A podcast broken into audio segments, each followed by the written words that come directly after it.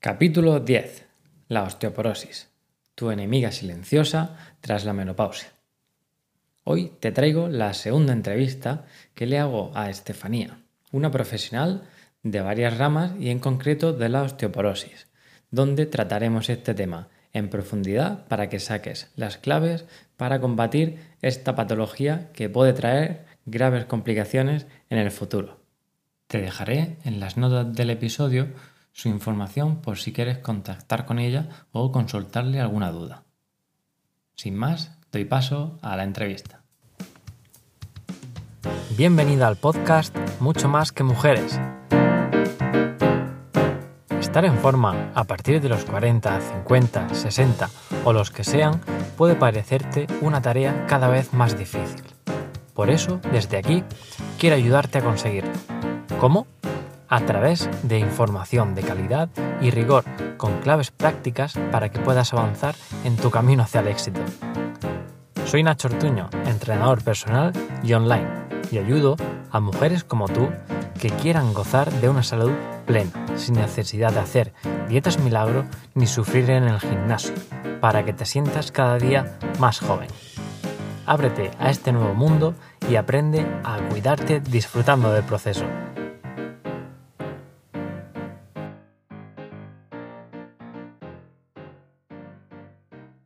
Buenos días, hoy tenemos con nosotros a Estefanía, que, vamos a hablar de un tema muy interesante que es la osteoporosis. Buenos días, Estefanía. Buenos días, Nacho, ¿qué tal? Pues nada, aquí dándote la bienvenida para que tengamos una charla sobre este tema, que, ahora Estefanía se presentará con lo que toda su trayectoria para que, para que veáis más o menos hasta dónde ha llegado y, bueno, si quieres ya te cedo la palabra para que comentes un poquito sobre ti. Vale, primero muchísimas gracias por invitarme y por eh, querer que hable un poquito contigo de las cosas que yo sé y de lo que yo puedo aportar. Y bueno, pues nada, perdón. Eh, soy Estefanía, eh, soy entrenadora, licenciada en Granada en Ciencias de la Actividad Física y el Deporte Después eh, trabajé durante mucho tiempo, casi 10 años llevo ya siendo entrenadora personal en gimnasios, por mi cuenta. Ahora mismo estoy en Australia, he trabajado muchísimo en Barcelona. He hecho hipopresivos, pilates, entrenamiento de fuerza, salud, etc. Y me he especializado en mujeres porque mm, también hice unas formaciones eh, con el IPEF, de osteoporosis y artrosis, que por eso me, invitas hoy, por ese tema. Y me, pareció, súper interesante, no solo para aplicar las cosas que había aprendido en mujeres que ya tienen ese problema, sino para aplicarlo en mujeres jóvenes, en todas las mujeres, porque es una prevención desde, desde que nacemos casi, ¿no? Entonces me encanta la información. Muy bien, pues Genial, ya habéis visto la trayectoria que tiene y, eso es curioso porque es un tema que todavía no se ha indagado mucho en el tema del ejercicio de la osteoporosis y, por eso la, misión de hoy nuestra es acercarlo más a todas esas personas que hayan escuchado hablar de la osteoporosis, que creo que eso se conoce de sobra, pero se desconoce los beneficios o el papel que puede tener el ejercicio en esta en esta patología que es silenciosa y es más prevalente de lo que nos pensamos. Y estamos hablando de que una de cada dos mujeres mm, van de media a sufrir osteoporosis. Así que, que bueno, tú, una pregunta que te lanzo ahora, Estefanía, ¿tú crees que, también irá a más con el, con el futuro esta patología?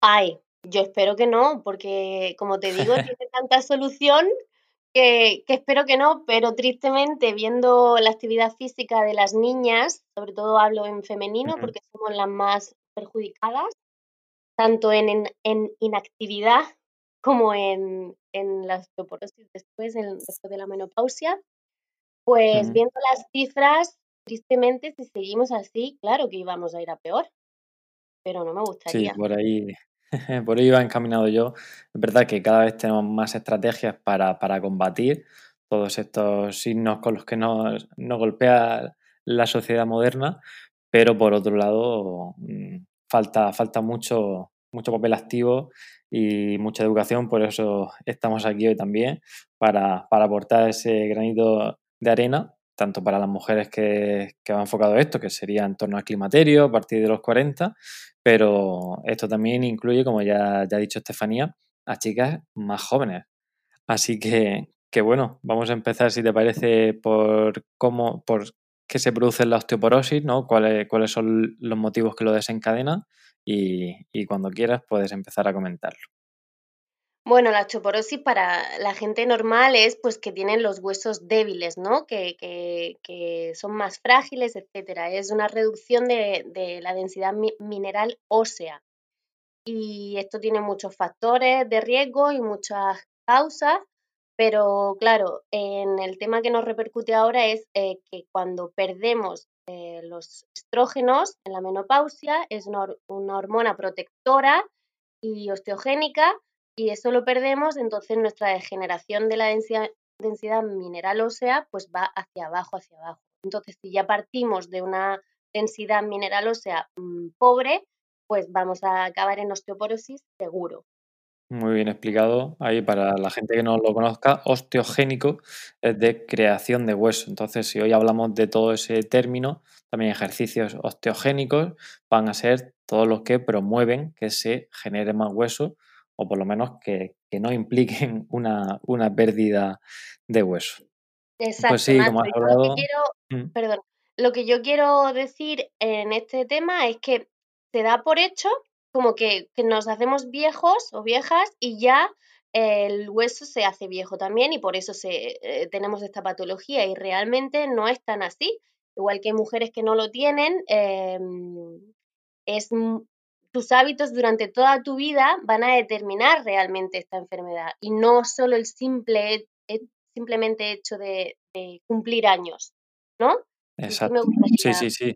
Recalcarlo importantísimo que tome la población esa responsabilidad propia que, y que no delegue porque se escucha mucho lo de, ay, es que a lo mejor mi madre tuvo osteoporosis y, mm. y yo veo que, que, ya voy a tenerla y entonces mm, digamos que, que, no hago nada o lo máximo que hago es tomar a lo mejor leche enriquecida en calcio o alguna cosita así, cuando se pueden hacer mm, cuando se pueden hacer un montón más de cosas y me ha encantado esa puntualización que has hecho de mm. que, el paso del tiempo mm, produce una degeneración natural, pero no por ello, claro, o sea, podemos revertirla, incluso frenarla, que en este caso hablaremos que es de los factores más, más importantes. Así que bueno, ya una vez que... ¿Mm? Dime, dime. Que tenemos en nuestra mano, ya tengas 10 años, 20, 30, 40, ya tengas osteopenia, eh, está en nuestras manos con nuestra actividad física y ejercicio físico poder frenarlo, revertirlo, etcétera. Así que la gente tiene que empoderarse en este aspecto. Ya lo creo, importantísimo ese factor. Y bueno, ya que lo has comentado, eh, por encima, ¿podrías explicar qué es la osteopenia en este caso? La osteopenia es el principio de osteoporosis, es cuando ya se ve un valor de densidad mineral ósea mm, pobre, pero no es tan, tan, tan pobre, no es tan frágil como el principio de. Correcto. Ahí está, para que la gente lo entienda, pues eh, puede ser el hueso normal si lo comparamos con, un adoquín, por ejemplo, que es totalmente mm, rígido, digamos que no tiene eh, huecos ni, agujeros y conforme se va degenerando el hueso, pues ya puede ir cogiendo ese aspecto de, esponja o que son más gráficos y se ve, se ve mejor así. Exacto. Y, mm, y bueno, ya que pues, supongamos que una vez que ya está establecida esta osteoporosis, ¿en qué partes o en qué zonas podemos encontrarlas del cuerpo? Bueno, eh, las más peligrosas y donde más estudios hay, etcétera, pues son la cadera, la lumbar, eh, corrígeme si me equivoco, si me falta alguno, pero sobre todo la columna en general, ¿no? Son sí, los, las últimas vértebras lugares de la lumbar. Donde, donde, más riesgo hay, ¿no? Cuando tienes osteoporosis, pero ciertamente mm. se puede dar en todos los huesos.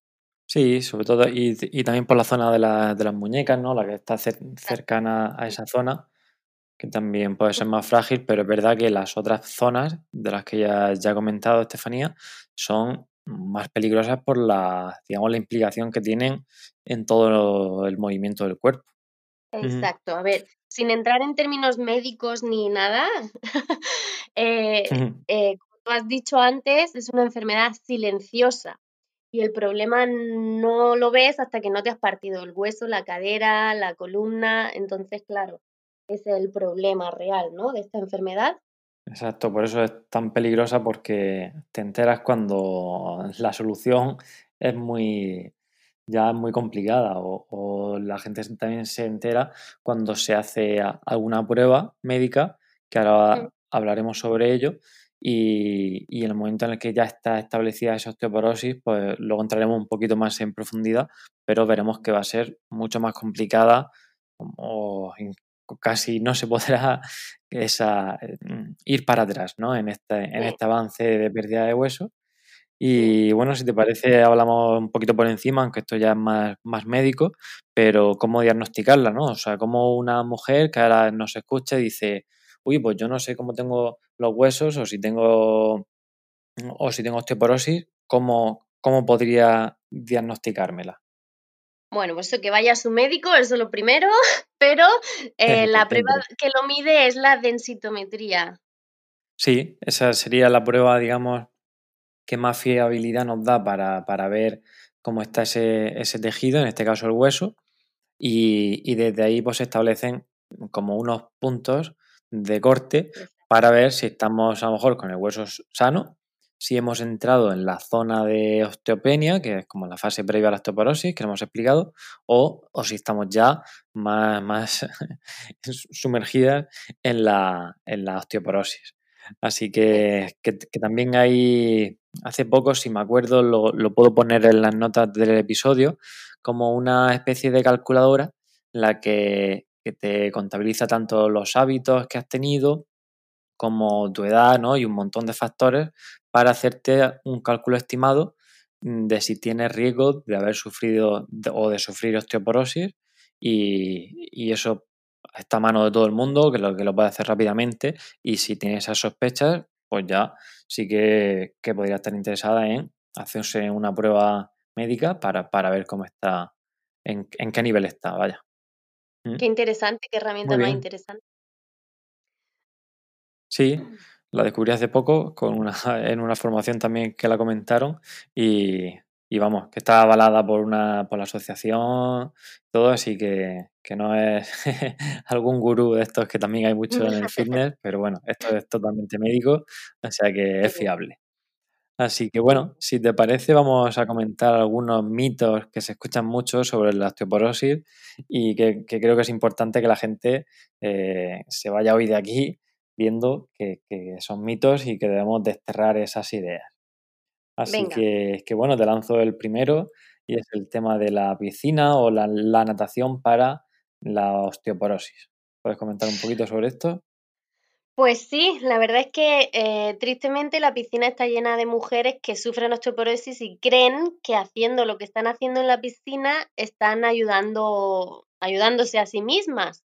Y es un mito mm. porque mm, la piscina eh, es un espacio antigravitatorio en el que no se ejerce ninguna presión en tus huesos ni en los músculos levemente y entonces es contraproducente no te está ayudando nada. Muy buena puntualización. Y ya habéis visto, a mí me, gusta comentar cuando sale este tema, el tema de los astronautas, que cuando se van al espacio, y estamos hablando de varones que, son, que, están en buena condición física y todo, y cuando se van al espacio, que está esa falta de, gravedad, vuelven con, con mucha menos densidad ósea. Y eso es principalmente porque su cuerpo no ha recibido esa carga de la, de la gravedad, que es como si nos tirara hacia abajo y simplemente esa carga ya nos está ayudando a que se mantengan en, forma esos, esos huesos. Entonces, claro, si, si, si, nos vamos al agua, pues hombre, mejor que, que, estar en el sofá, eso siempre lo decimos, eh, si vas a la piscina y haces algo de natación, esa contracción de la musculatura puede, mm, digamos, en primer punto ayudar a, esa osteoporosis, aunque no será lo, más efectivo. Para esto estamos hablando de que vamos a ver cuáles son los ejercicios más efectivos y, y eso, el pensamiento que hay detrás de esto suele ser el de, uy, como tengo los huesos frágiles, me voy a ir a un medio donde no pueda caerme o no pueda, digamos, eh, ser, ser frágil. Y, eso hay que ir cambiando ese pensamiento, tampoco hacer ninguna locura, pero, pero bueno, que hay que ir cambiando más al medio terrestre para ir haciendo algo más ahí en, esa, parte.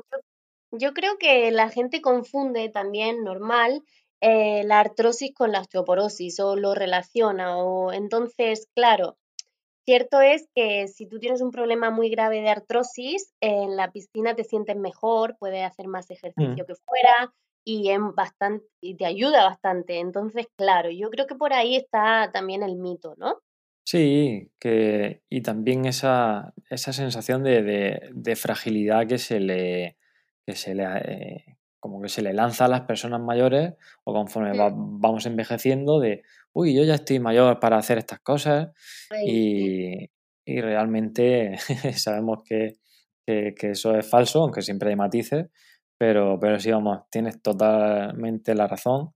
Y, bueno, ligado a esto también podríamos hablar, hablar de, bueno, sí, ya hemos desterrado la piscina, entonces, venga, vámonos ahí al terreno terrestre y, y, sí, vamos a trabajar fuerza, pero aquí viene la segunda parte, ¿no? De, uy, no, vamos a trabajar con pesitas pequeñas, con, ejercicios suaves, movimientos lentos, para evitar todo esto. Y bueno, ¿qué podemos decir sobre esto?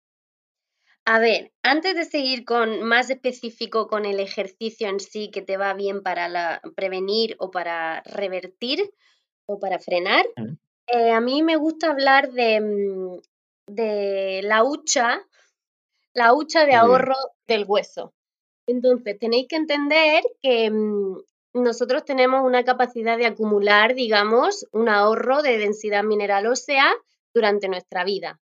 Y el pico, digamos, cuando hasta donde podemos ahorrar y tener más ahorros de hueso, es alrededor de los 30 años. Evidentemente depende del caso y de, de cómo, cómo haya sido tu vida activa anteriormente, etcétera. Estos son medias mundiales, pero bueno, digamos que de media hasta los 30 años podemos acumular toda la densidad mineral ósea que podamos y tener nuestro pico allá, ¿no? Y después, desde los 30 hasta la vejez, lo que tenemos que hacer con el ejercicio es reducir la curva, ¿no? Como, como últimamente sabemos de curvas. la tenemos bastante interiorizado con todo esto de la pandemia y esa gráfica sí que puede quedar más visual ahora a todo el mundo. O sea, la degeneración va a pasar seguro porque ese es tu pico de ahorro, te vas a gastar los ahorros, pero no es lo mismo gastar uno al año que 30 al año, digamos, ¿no? Entonces, mm, el ejercicio que tienes que hacer es el mismo cuando eres niña que cuando eres más mayor, pero claro, ahí entran pues las degeneraciones típicas de la edad, etcétera, que ahora diremos, ¿no? Pero es el entrenamiento de fuerza, pero de fuerza de verdad, como tú dices, no levantar un kilo que lo puedes levantar 100 veces, eso no es entrenamiento de fuerza. Y mm, el impacto, que esto ya es entre comillas, porque hay personas que pueden hacerlo y personas que no, la plataforma vibratoria también es una herramienta que se ha dado mucho marketing sobre celulitis y perder grasa con esta herramienta, pero realmente yo la veo una, herramienta maravillosa para, para la osteoporosis, para prevención, porque te da el beneficio del impacto sin el perjuicio del impacto. Totalmente. Muy bien, sí, porque otro, otro también factor que se suele hacer que, podría ser interesante en una fase inicial es el de, el de salir a caminar, que, se da mucho, eh, pues ya hemos dicho que mejor que estar en el sofá, casi todo va a ser mejor que eso, pero, pero bueno, podría ser un punto inicial el, el caminar, pero igual se nos podría quedar corto en, conforme vamos avanzando. ¿Qué opinas sobre Pues esto? Salir a caminar es el inicio de no me he movido en la vida y tengo que empezar. Ok, sal a caminar.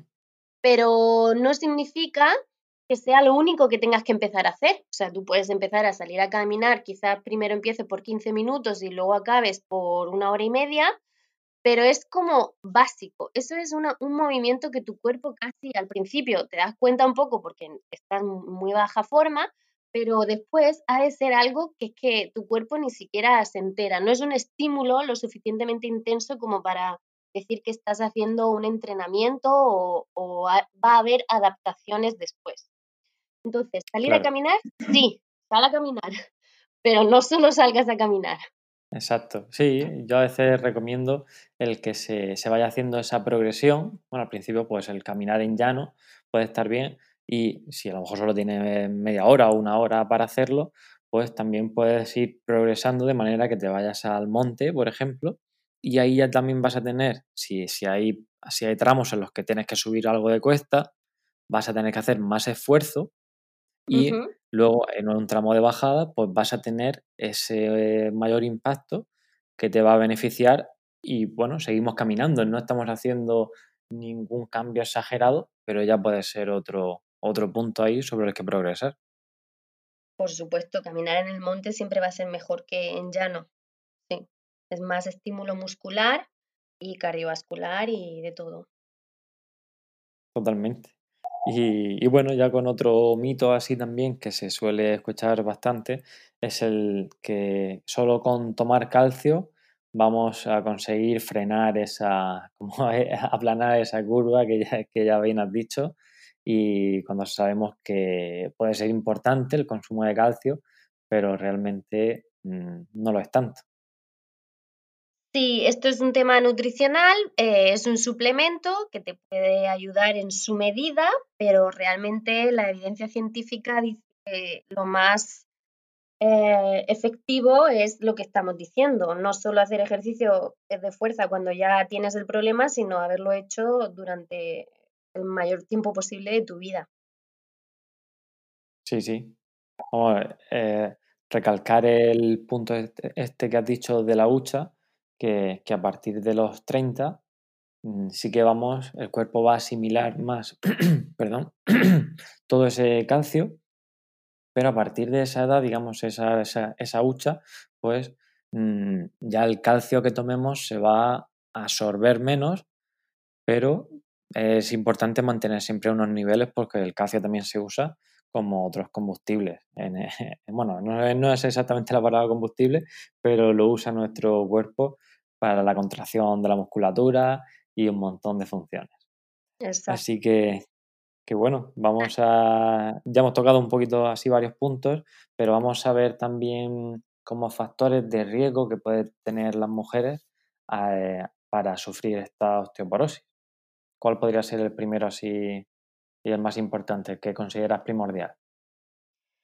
El sedentarismo. Ah, sí, básicamente sí, lo que has dicho. eh, Si, si tú has sido sedentaria en tu, en tu época de niñez y no has saltado la comba por la, mm, en una temprana edad, a los 12, 15 años, todo eso, eh, vas a tener muchas papeletas de no haber generado ese hueso y por lo tanto sí que puede ser el, el principal factor de riesgo y yo realmente es el, el que veo más, más fuerte, de hecho, Bueno, hay, hay algún factor genético, pero no es tan preponderante como la gente piensa. Está la dieta, la nutrición, fumar Sí, vamos, y fumar. enfermedades, algunas enfermedades también, la medicación de algunas enfermedades, pero Sí, bueno, mm, iba, iba a comentar ese, ese punto, que la medicación suele, suele ser uno de los factores que más afecta y, y hay a veces que tenemos que tomar una medicación por X motivo y puede ser más importante todavía en este caso el papel del ejercicio como freno a ese factor efectos secundarios que nos, que nos está dando el, medicamento en cuestión. Que, si la gente lo conoce, pues todo lo que son corticoides, todo este tipo de medicamentos, pues no van a favorecer ni tanto ni para el hueso ni para el músculo. Y, sí, sin profundizar mucho en el cáncer de, bueno, en el cáncer en general, la medicación que se hace, la quimioterapia sobre todo, eh, también es un factor de riesgo y por eso las personas que padecen cáncer y están en medicación es más importante que hagan entrenamiento de fuerza todavía. Mm. Genial, ese era el otro punto que te iba a comentar, porque Estefanía también tiene la especialidad en, cáncer y ejercicio, mm. que, a veces a día de hoy en la sociedad se ve como que no tiene una relación tan, tan estrecha, pero también la tiene. Prácticamente el ejercicio la tiene con, todas las patologías, por así decirlo, o por lo menos las más prevalentes. Y, y sí, exacto. Es verdad que la quimioterapia puede afectar un montón a esta masa ósea y, y el ejercicio como, como, como, tratamiento paralelo es fundamental, ¿verdad?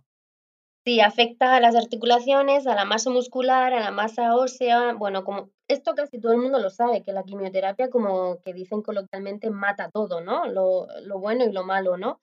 Entonces, eh, el hueso se degenera muchísimo también, aparte de lo que he dicho. Luego también, perdona que me vuelva para atrás, pero no hemos dicho en factores de riesgo, em, pues el tema de las personas, mujeres jóvenes en épocas fértiles que sufren amenorrea. Esto significa pues que pierden el periodo, ya sea por pérdida de peso repentina o que sean atletas y están entrenando a un nivel tan alto que pierden, que pierden la, mm, regla por unos meses, etcétera. Esto sí es también un factor de riesgo muy fuerte. O sea, hay que hay que cuidar nuestro ciclo menstrual porque es protector de, los huesos y no es ninguna tontería. Totalmente. Se suele hablar de que el, peso bajo, sobre todo más enfocado al porcentaje de grasa, que la, grasa no solamente es la reserva energética que tenemos, sino que tiene muchas otras funciones y una de ellas es una regulación hormonal porque es un tejido que está activo como he dicho, no solamente la, la despensa que tenemos y si el porcentaje de, grasa está muy bajo o lo que has comentado de las atletas, entrenamientos súper duros, un consumo, o sea, un gasto energético por ejercicio y por todo muy grande, pues se puede producir eh, con mucha frecuencia el, tema este de, de, osteoporosis. Vamos, aquí fijaros la, importancia de lo que es la, la dosis. Estamos hablando de que personas, y en este caso niñas, que no hayan practicado ejercicio físico y hayan sido sedentarias, van a tener riesgos de osteoporosis, pero es posible que mujeres que se hayan machacado mucho, por así decirlo, también pueden tener ese, riesgo. Por lo tanto, la importancia de encontrar el punto óptimo en, este caso del ejercicio. Exacto. Pero buen apunte que has hecho ahí sobre, sobre el peso. Así que bueno, vamos a pasar un poquito más al aspecto de prevención y tratamiento, que hemos hablado algo sobre eso. Ya como prevención podríamos hablar de lo que ya has comentado, de, llenar esa hucha hasta los 30 años, que sería lo más importante, para luego aplanar la curva y todo lo que sea hábitos saludables, que se, se conocen ya de sobra, pero siempre hay que recalcarlo, nos van a, nos van a venir bien para esto. Sí, pero como tú dices, es que si crees que estás haciendo bien por tus huesos yendo a la piscina y caminando, pues eh, no. O sea, hay que hacer más y por eso es importante recalcarlo en este podcast. Sobre todo, mm, dejar claro o hacer un símil para que entendáis que el hueso no es... Es que claro, como no sentimos los huesos, están ahí y creemos que es algo como muy estructural, pues nos creemos que es como algo que no está vivo, que no cambia es lo que hay y ya está. Pero realmente el hueso es un tejido vivo que está continuamente eh, reabsorbiéndose y regenerándose y es mecanosensible, que por esto es tan importante el ejercicio físico, porque se va regenerando más fuerte y con más densidad mineral ósea en las zonas donde siente tensión e impactos. Por esto mismo, es muy importante generar tensión e impactos en los huesos. Totalmente. Mm, a, veces lo, podemos comparar con un edificio que tiene las columnas un poco ya rotas, que tendríamos que remodelar esas columnas en vez de por fuera pues pintarlo y dejarlo más bonito mm, cuando la estructura es lo que, lo que realmente está dando el problema. Y muy buen apunte el de, el de que el hueso es un tejido activo, al igual que he comentado antes lo, de la grasa, el, hueso también lo es. Cumple unas funciones sobre el metabolismo y un montón de cosas que daría para, para solo un podcast entero, aunque es más, es más teórico y más aburrido, por lo que no, no entraremos mucho. Es un, es un detalle sin entrar a profundizar en cómo se regenera y tal, pero sí que es importante que entendáis que igual que un músculo crece si lo ejercitas, el hueso se fortalece si lo ejercitas también y tiene su manera de ejercitar, ¿no? Totalmente. Sí, sí. Que aquí aprovechamos ya para entrar en la fase de, de cuáles serían los tratamientos más, más efectivos y, bueno, desde mi, punto de vista, y coincidiremos seguramente en esto, el ejercicio de fuerza, que hemos hablado de impacto y un poquito de fuerza también, pero bueno, ¿cómo ves el, el ejercicio de fuerza o cómo podría empezar a aplicarse este ejercicio de fuerza para el tratamiento, en este caso, de la osteoporosis? Bueno, a ver, esto, como ya sabes y como ya sabemos todos, es muy particular y sobre todo en las edades que ya hay osteoporosis, pues es más particular todavía, ¿no? Pero bueno, las recomendaciones generales es hacer entrenamientos de fuerza que impliquen eh, la cadera, la columna, como remos, eh, sentadilla, con el peso sobre, sobre tu columna, aunque a la gente le dé miedo por lo contrario. Eh, sí. Press vertical, ¿no? levantamientos de las manos hacia arriba, ¿no? Em, pero bueno, ya te digo que estos son selección de ejercicios, pero al final hay que, individualizar, sobre todo en estos perfiles. Y bueno, para empezar, si nunca has hecho nada, dos días a la semana, pero tendrías que progresar muy pronto a más días a la semana. Exactamente. Mm. Y, y, también, por ejemplo, un ejercicio muy, muy común que se debería recomendar bastante pues que se le, en el mundo del fitness se le llama peso muerto, pero bueno, para que la gente no lo conozca, que, o sea, para la, gente que no lo conozca, sería como inclinar el tronco hacia adelante, flexionando un poquito las piernas y levantar un objeto pesado, ya sea una barra o, cualquier objeto pesado, como digo. sí, como levantar algo del suelo. Sí.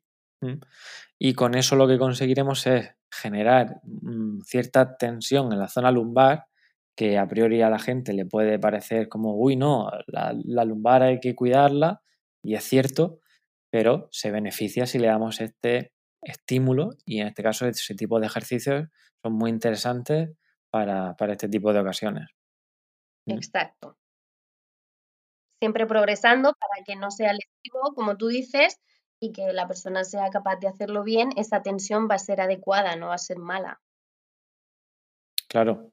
Y aquí, rescatando un poquito lo que has dicho de los mecanorreceptores estos, y, viene a ser cuando haces estos ejercicios de fuerza, mm, claro, la gente dice, uy, pero si hay ejercicio de fuerza, ¿por qué afecta al, hueso? ¿no? ¿Puedes comentar un poquito así cómo sería ese mecanismo para que la gente establezca esa conexión? Sí, porque es eh, simplemente porque la musculatura que está insertada en estos huesos le hace tensión y compresión a la vez, depende de cómo esté colocado, cómo sea el ejercicio. Entonces, eh, realmente no se sabe exactamente si es tensión, compresión o la combinación de las dos, pero esa tensión que hace el músculo sobre el hueso que está insertado es donde ahí actúan los mecanorreceptores. Perfecto explicado. ya ha quedado claro así cuál es ese, ese mecanismo. Y, como, eh, sí, como hemos dicho, el hueso es un tejido vivo y al recibir esa, esa tensión dice, uy, me tengo que poner más fuerte porque esto veo que se repite y, tengo que estar, digamos, en buenas condiciones para soportar estos estímulos que, estoy recibiendo. Sí, vamos a imaginarnos una vela de un, de un, barco de vela, ¿no? Que está atada arriba al mástil y está tirando, ¿no? Y, y, si tiras demasiado, pues tú estás viendo que el mástil se está como doblando. Entonces, ¿qué haces? Pues poner un mástil más gordo, ¿no? O imagínate que lo solucionas así. Pues es un poco lo que hace nuestro cuerpo. Ir haciendo ahí donde tiene la tensión mm, mayor densidad mineral ósea porque lo necesita. Totalmente. Mm, muy bien ese ejemplo también de, la vela del barco. es verdad que todas estas cosas se entienden muy bien con, ejemplos y siempre que podamos contar alguno, pues trataremos de hacerlo así. Y, y, bueno, pues siguiendo con el ejercicio de fuerza tendríamos el de impacto, que también lo hemos comentado así por encima. Ya hemos visto que la natación puede ser insuficiente, caminar podría ser el primer paso y cómo podría progresar a una mujer que ya vea que esos estímulos los lleva bien y que no le supone un entrenamiento, ¿cómo podría seguir progresando? En el impacto, ¿quieres decir? Sí, en esta rama, por ejemplo, para que la gente se pueda hacer una idea de, porque a veces es un término así algo confuso para la gente que no esté familiarizada con él, de, lo que supone el impacto o cómo progresar. Vamos a ver, el impacto, para que os hagáis una idea, es saltar, ¿vale? Desde niñas que es donde, mm, no lo he dicho antes, pero hay un momento de la vida donde tenemos más posibilidad todavía de generar, que es de niñas hasta, hasta la adolescencia. Los saltos, los juegos con salto y todo eso son maravillosos, porque de niñas no hay mm. ningún problema con los saltos. El problema viene cuando ya somos mayores, hemos sido sedentarias toda la vida y ahora pues queremos saltar, ¿no? pues ahí hay una, una progresión muy paulatina, muy con cabeza, ¿no? Puedes empezar desde saltar un poquito sobre tu propio espacio, sobre el espacio donde estás, saltar un poquito, a luego saltar un escaloncito más allá, blandito, luego ponerlo duro, eh, digo la superficie más dura, luego ya saltar un escalón de una escalera media, pero en el salto sí que yo sería más conservadora y no me pondría a saltar si no sé si tengo osteoporosis o no, porque realmente los estudios no están hechos todos con personas con osteoporosis, sino con osteopenia, los que saltan. Entonces ahí sí que yo me gustaría que quedara un poco esa idea, ¿no? De que hay que saltar, pero hay que ver si puedo saltar. Sí, vamos, es verdad que muchas veces con, hacer una especie de amago de salto, como ponerse de puntillas y dejar caer el peso sobre, sobre el suelo, sobre los, talones, podemos ya tener un, primer impacto que, puede ser interesante. Como bien has dicho, hay que ser cauto con esto.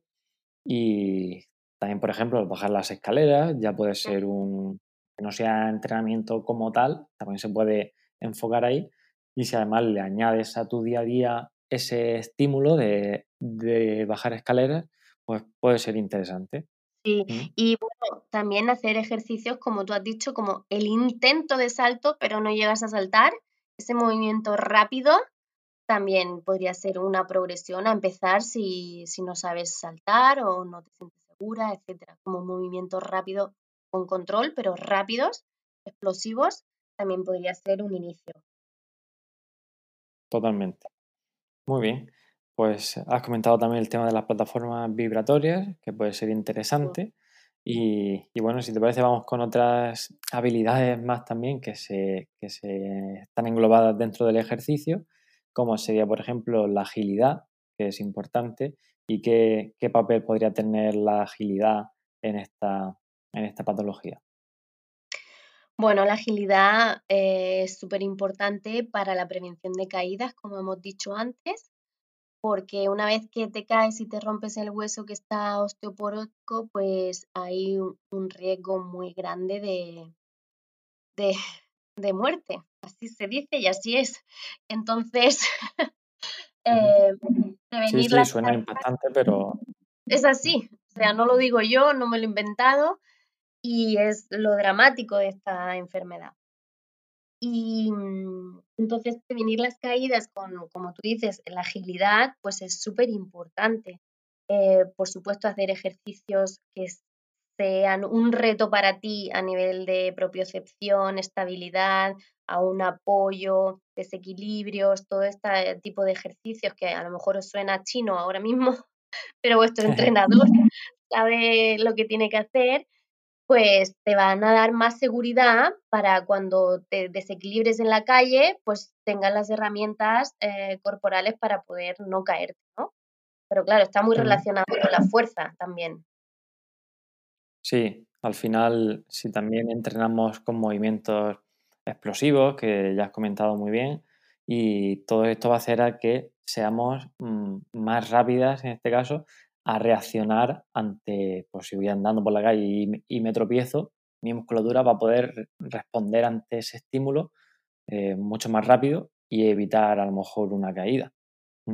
Así que importantísima la agilidad en este caso Mm. Y si tenéis entrenador o si entrenáis por vuestra cuenta, es importante integrarla en, vuestra rutina de entrenamiento.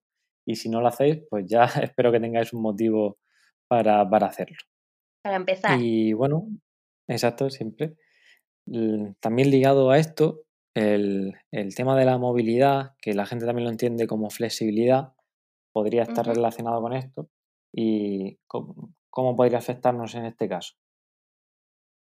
Bueno, la movilidad mm, activa, ¿no? Como es interesante, no más, no la flexibilidad como tenemos en mente de poder llegar súper lejos en un estiramiento pasivo, pues en realidad es interesante para todo, ¿no? Porque mm, un rango de movilidad óptimo eh, eh, que puedas aplicar fuerza en, esas, en ese rango de movilidad es funcional para todo, entonces, por lo que estamos diciendo, niveles de fuerza, niveles de agilidad, todo esto nos va a dar eh, mantener la movilidad em, óptima. Muy bien, sí. Ahí es verdad que todo, tanto la fuerza como el resto de capacidades, va a tener beneficios para un montón de cosas más, aparte de para esto, pero también eso, el tema de la movilidad, eh, mm, volviendo al ejemplo este del escalón, si, por ejemplo, la musculatura de la cadera, que suele ser una musculatura que se queda muy atrofiada, esa movilidad cada vez perdemos, somos capaces de mover mm, en menos rango eh, lo que es la cadera en, esa, en, ese rango. Y si, por ejemplo, nos vamos a tropezar mm, y no tenemos la movilidad suficiente para a lo mejor levantar, llevarnos la parte del muslo hacia arriba y poder volver a apoyar bien el pie, si no tenemos esa movilidad, lo más seguro es que tengamos más papeletas aún para, irnos al, suelo. Así que importantísimo. Y también esta movilidad se mejora con la fuerza y con, y con un montón de cosas también. Así que la gente lo tenga en mente, que no son solo estiramientos, sino hacer que tu cuerpo pueda responder a lo largo del movimiento de una articulación. Pero un poquito raro, Exacto pero espero que se haya entendido. Y, y bueno, por último podríamos hablar del equilibrio, que puede estar relacionado también, que has comentado algo, pero, pero ¿crees que es importante trabajar el equilibrio también? Claro, yo lo he relacionado el equilibrio con, con la agilidad que has dicho, ¿no? Eh, si tú mm. no eres capaz de estar sobre un pie y ser estable, pues eh, cuando te quedes sobre un pie en algún eh, momento en la calle, pues tendrás mucho más riesgo de, caerte. Entonces, hacer ejercicios en equilibrio es súper importante para, para luego extrapolarlo a tu vida diaria, ¿no? Porque, porque te va a ayudar a estar preparada a que si llega un desequilibrio, pues tu cuerpo sepa reaccionar sin caerse. Totalmente. Ya habéis visto, al final cuesta un poco cómo separar estas, estas capacidades físicas, pero para que la gente lo entienda y se lleve un poquito así la mente abierta para trabajarlo, creo que, está interesante. Y, bueno, algo hemos comentado también de ejercicios que podrían ser contraindicados, como es el excederse en esa carga, el buscar saltar de primeras, mm, suponiendo que puedas tener riesgo de, de padecer osteoporosis, pero una vez que ya lo tengas y la gente se haya iniciado, ah, venga, sí, pues voy a hacer ejercicio de fuerza, voy a trabajar con cargas, que, ya me siento más cómoda en este aspecto. ¿Qué ejercicios podrían estar contraindicados o movimientos específicos? A ver, no contraindicados, pero como yo diría, em, menos interesantes, ¿no? Por ejemplo, hacer un curl de bíceps, el ejercicio de fuerza que se imagina la gente cuando piensas, ¿no? Llevar la muñeca, la mano a tu hombro con un peso, pues a lo mejor es mucho menos interesante que, hacer pues el ejercicio que tú has dicho, por ejemplo, el peso muerto o remos, etcétera. Ahora, si tú ya tienes osteoporosis, es cierto que tienes que también ver la carga que estás poniendo en tus huesos. Entonces, la contraindicación podría ser, pues eso, un ejercicio que ejerza demasiado carga sobre un hueso que ya no es fuerte. Exactamente. Mm. Ahí, por eso en esto hay que ir hilando muy fino y desde aquí queremos impulsar a todas las mujeres que, practiquen este tipo de ejercicio, pero si, si creéis que hay un riesgo de que podáis padecerla, pues ser muy cautelosas y, y siempre intentar buscar asesoramiento personalizado para, poder mejorar en este, en este caso. Hombre, sinceramente, si tienes osteoporosis, perdona, sinceramente, si tienes osteoporosis, igual que vas al médico y te da medicamentos, etcétera, cuando vayas a entrenar tienes que ir a entrenar con un especialista sobre este tema porque es delicado. Sí, sí. Porque, por ejemplo, eso iba a comentar el ejercicio que has dicho, el de cargar un peso en la zona de los hombros, ¿no? Como puede ser una barra por detrás de, del mm. cuello, sujetándola con las manos. Mm, digamos que puede ser interesante porque realiza o esa carga sobrecae sobre, sobre tu columna y digamos que la fortalecería.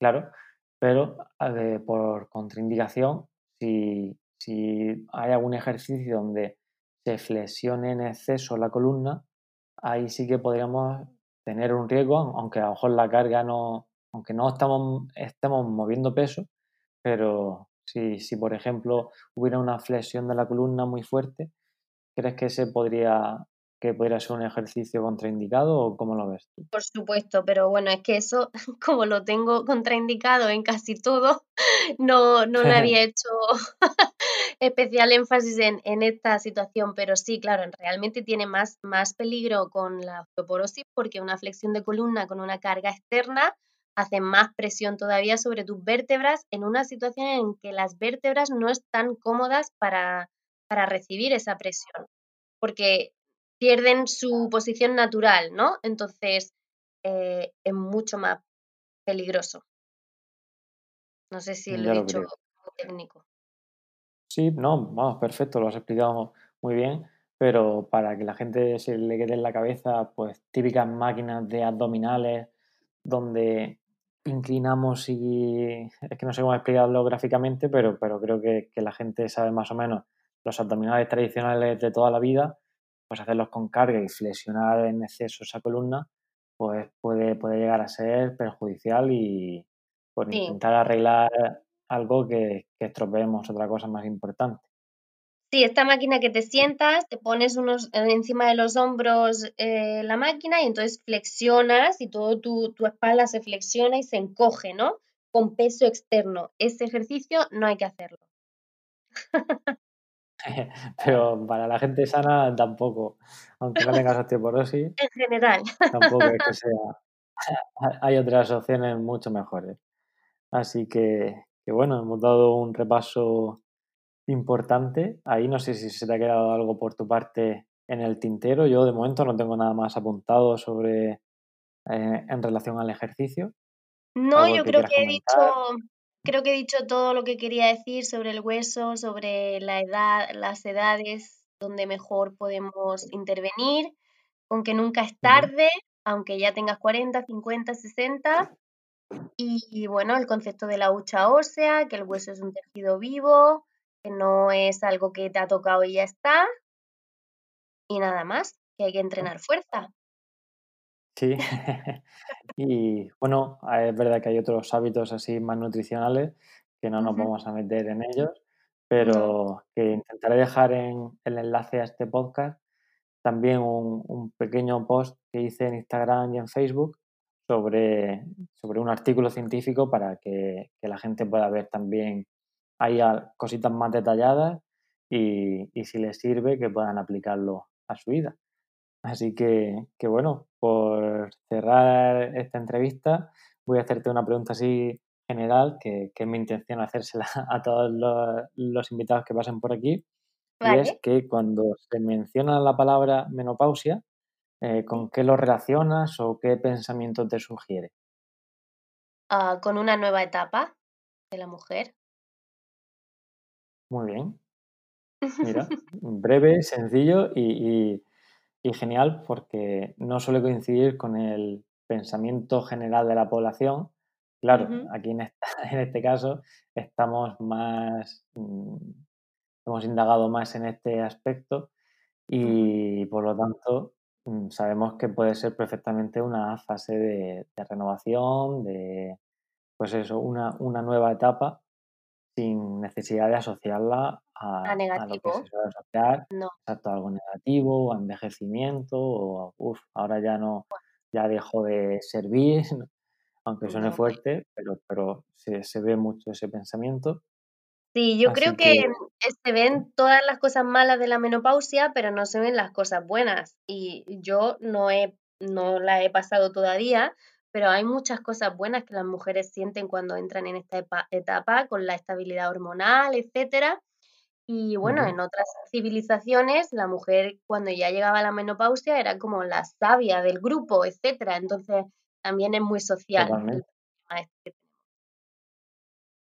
sí, sí, genial. Así que espero que sirva esto como, como ese cambio de chip a toda la gente que nos esté escuchando y, que hoy hayamos conseguido aportar algo de valor o por lo menos animaros a, dar ese, ese, pequeño paso e impulso a que empecéis a incluir todos estos hábitos saludables en vuestra vida y sobre todo el entrenamiento, que es para a lo que nos dedicamos Estefanía y yo. Así que pues encantado de tenerte hoy aquí y, y vamos, ha sido un placer.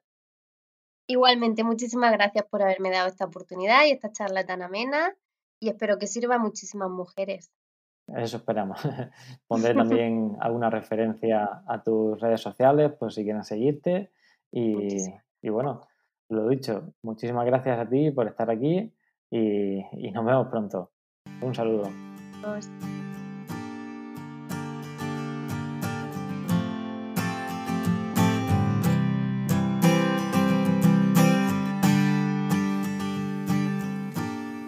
Hasta aquí el episodio de hoy.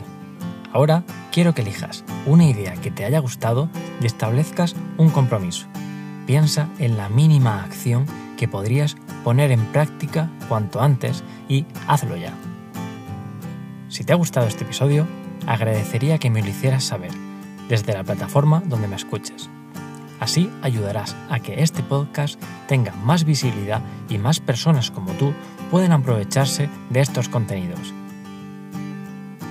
si aún quieres más, te he dejado en la descripción del episodio mis redes sociales y mi correo electrónico, por si tienes alguna duda que preguntarme o estás interesada en formar parte de mi programa y así conseguir lo que quizás lleves años intentando.